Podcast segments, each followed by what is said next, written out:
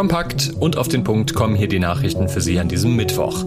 Alles, was heute wichtig wird am 28. Juni, das erfahren Sie jetzt im FAZ Frühdenker. Heute unter anderem mit diesen Themen. Die CDU will dem Eindruck entgegentreten, nach links zu schielen. In Brüssel wird der digitale Euro vorbereitet und in London steht der Schauspieler Kevin Spacey vor Gericht. Bevor es losgeht, kommen hier noch in aller Kürze die Meldungen aus der Nacht. Bei einem vor mehreren Tagen in Kalifornien gefundenen Toten handelt es sich um den britischen Schauspieler Julian Sands.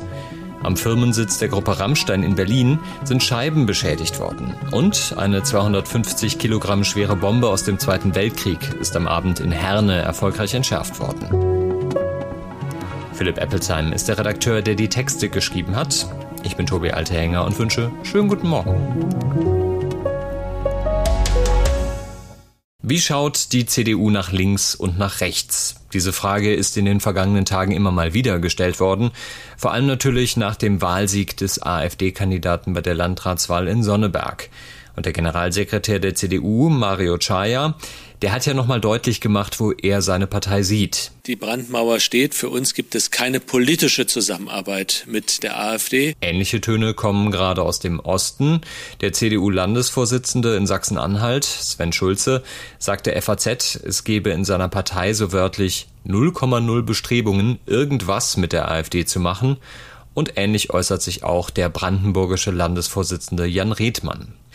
Der Parteichef Friedrich Merz, der schaut ja eher in Richtung Bundesregierung und sieht da die Ursachen für das Erstarken der AfD. Und deswegen werden für uns auf absehbare Zeit auch die Grünen die Hauptgegner sein in dieser Bundesregierung. Denn die Grünen sind dafür verantwortlich, dass diese Polarisierung um die Energiepolitik, um die Umweltpolitik in Deutschland in dieser Weise entstanden ist. Und deswegen werden wir uns ganz besonders mit dieser Politik und den Repräsentanten der Grünen in der Bundesregierung auseinanderzusetzen äh, haben. Soweit also Friedrich Merz und er sagt weiter, man werde dem Eindruck widersprechen, dass seine Partei immer schon nach links schielen würde.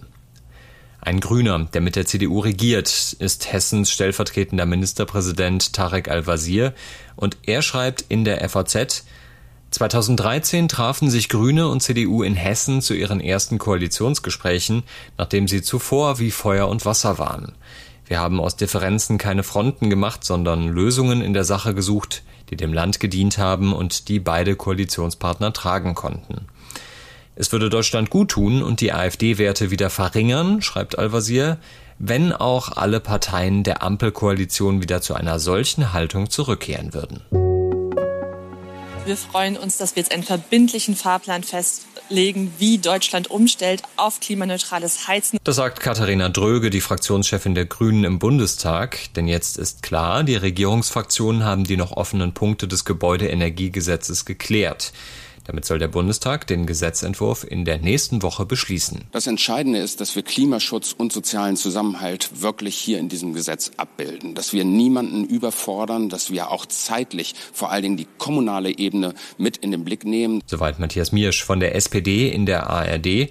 Und Christian Lindner von der FDP ist auch zufrieden. Ich sehe, wenn die Fraktionen alle einverstanden sind mit dem, was die Fraktionen verabredet haben, keine unüberwindlichen Hürden mehr dafür. Die Opposition sieht schon noch Hürden. Der energiepolitische Sprecher der Union etwa, Andreas Jung, hier auch in der ARD. Monatelanger Streit der Ampel und dann wenige Tage, um es durch den Bundestag äh, zu drücken. Das wird dazu führen, dass auch wieder Fehler gemacht werden, dass repariert äh, werden muss und ähm, es beschädigt parlamentarische Beratung. Schauen wir nochmal, was eigentlich drinsteht in dem Entwurf. Immobilieneigentümer sollen neu eingebaute Gasheizungen auch nach 2028 weiter nutzen dürfen.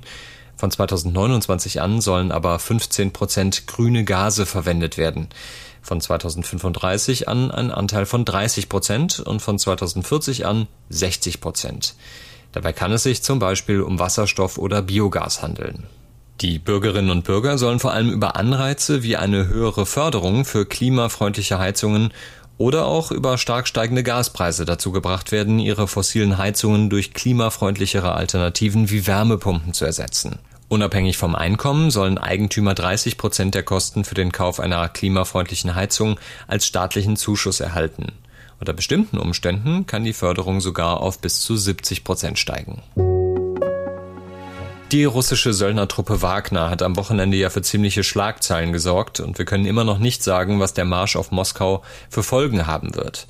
Aber Wagner ist nicht das einzige private Militärunternehmen, das es in Russland gibt. Um die 40 Gruppen sollen beim Angriffskrieg gegen die Ukraine zum Einsatz kommen. Das russische Verteidigungsministerium erhält jetzt ab dem 1. Juli mehr Kontrolle über diese Gruppen. Bis dahin müssen alle der sogenannten Freiwilligenverbände Verträge mit dem Ministerium unterzeichnet haben.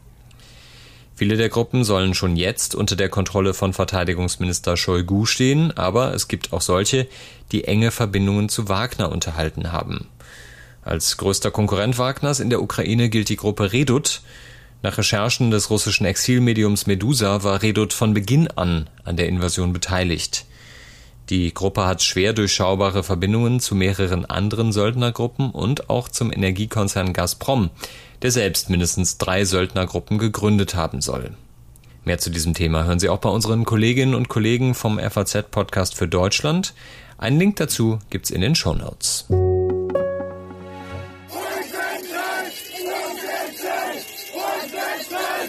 Etwas mehr als ein Jahr ist das her, da wollte die damalige regierende Bürgermeisterin von Berlin, Franziska Giffey, am 1. Mai eine Rede halten und bekam Volksentscheid, Volksentscheid aus dem Publikum zu hören. Gemeint damit war, dass der Volksentscheid von September 2021 umgesetzt werden soll. Der Volksentscheid, in dem knapp 60 Prozent der Wähler dafür gestimmt haben, dass Immobilienunternehmen mit mehr als 3000 Wohnungen enteignet werden sollen. Ob das überhaupt rechtlich möglich ist und wie das gehen könnte, damit hat sich in den vergangenen Monaten eine Kommission beschäftigt, die heute ihren Abschlussbericht vorstellt. Klar ist, Artikel 15 des Grundgesetzes erlaubt die Enteignung. Seit Bestehen der Bundesrepublik wurde dieser Artikel aber nie angewandt.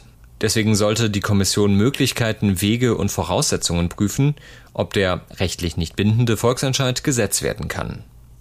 Geleitet wurde die Kommission von der früheren SPD-Bundesjustizministerin Hertha Däubler-Gmelin.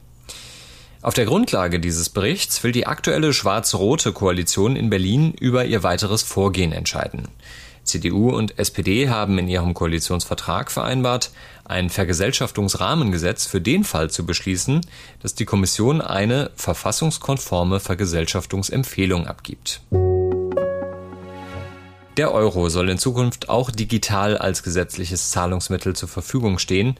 Heute legt die EU-Kommission ihren Gesetzesvorschlag vor. Damit soll nicht das Bargeld abgeschafft werden, das betonen EZB und EU-Kommission immer wieder.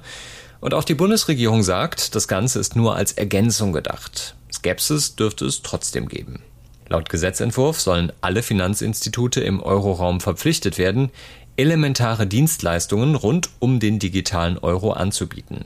Zugleich werden die Händler verpflichtet, den digitalen Euro als Zahlungsmittel anzunehmen. Bliebe noch die Frage, welchen Vorteil bringt der digitale Euro eigentlich? Zwar können Bürger auch heute über ihre Zahlkarte oder die App privater Anbieter digital bezahlen, doch die Kommission argumentiert, es gebe im Euroraum Millionen Verbraucher, denen bisher das eigene Konto und damit auch diese Zahlungsmittel verwehrt blieben. Die Pflicht für die Banken, für jeden Bürger eine elektronische Geldbörse mit digitalen Euros anzubieten, erschließe diesem Personenkreis den Zugang zum digitalen Bezahlen. Er hat einen Oscar als bester Nebendarsteller, einen Oscar als bester Hauptdarsteller und ihm werden sexuelle Übergriffe auf mehrere Männer vorgeworfen. Heute beginnt in London der Strafprozess gegen den Schauspieler Kevin Spacey. Spacey weist die Vorwürfe zurück und er erwartet wieder Rollenangebote. Das hat er den Kollegen vom Zeitmagazin gesagt. In einem Interview sagte er, sobald er in London freigesprochen werde, werde er noch in derselben Minute wieder Rollen angeboten bekommen. Zu den Anschuldigungen sagt Spacey, sobald die Dinge genau untersucht würden, würden sie in sich zusammenfallen. So sei es auch schon beim Anthony Rapp-Prozess gewesen und so werde es auch diesmal sein. In der Tat, eine Jury in den USA hatte Spacey im Oktober in New York einstimmig vom Vorwurf des sexuellen Übergriffs mit Körperverletzung auf den Schauspieler Anthony Rapp freigesprochen. Nach Meinung der Jury war es Rapps Anwälten während des Prozesses nicht gelungen zu beweisen, dass Spacey den damals 14-jährigen Rapp sexuell berührt hatte. Ein Fußballspiel gucken, ohne dass zwischendurch für Bier geworben wird, das klingt erstmal sehr ungewohnt, das ist aber eine Forderung des Bundesdrogenbeauftragten. Wie lukrativ die Beziehungen zwischen Fußballvereinen und der Alkoholindustrie aber wirklich sind, Das schauen wir uns in der FAZ genauer an. Damit sind Sie jetzt hoffentlich im Bilde über die Themen und Nachrichten an diesem Mittwoch. Ich wünsche Ihnen einen schönen Tag und wenn Sie mögen, dann informieren wir Sie auch morgen wieder hier im FAZ Frühdenker.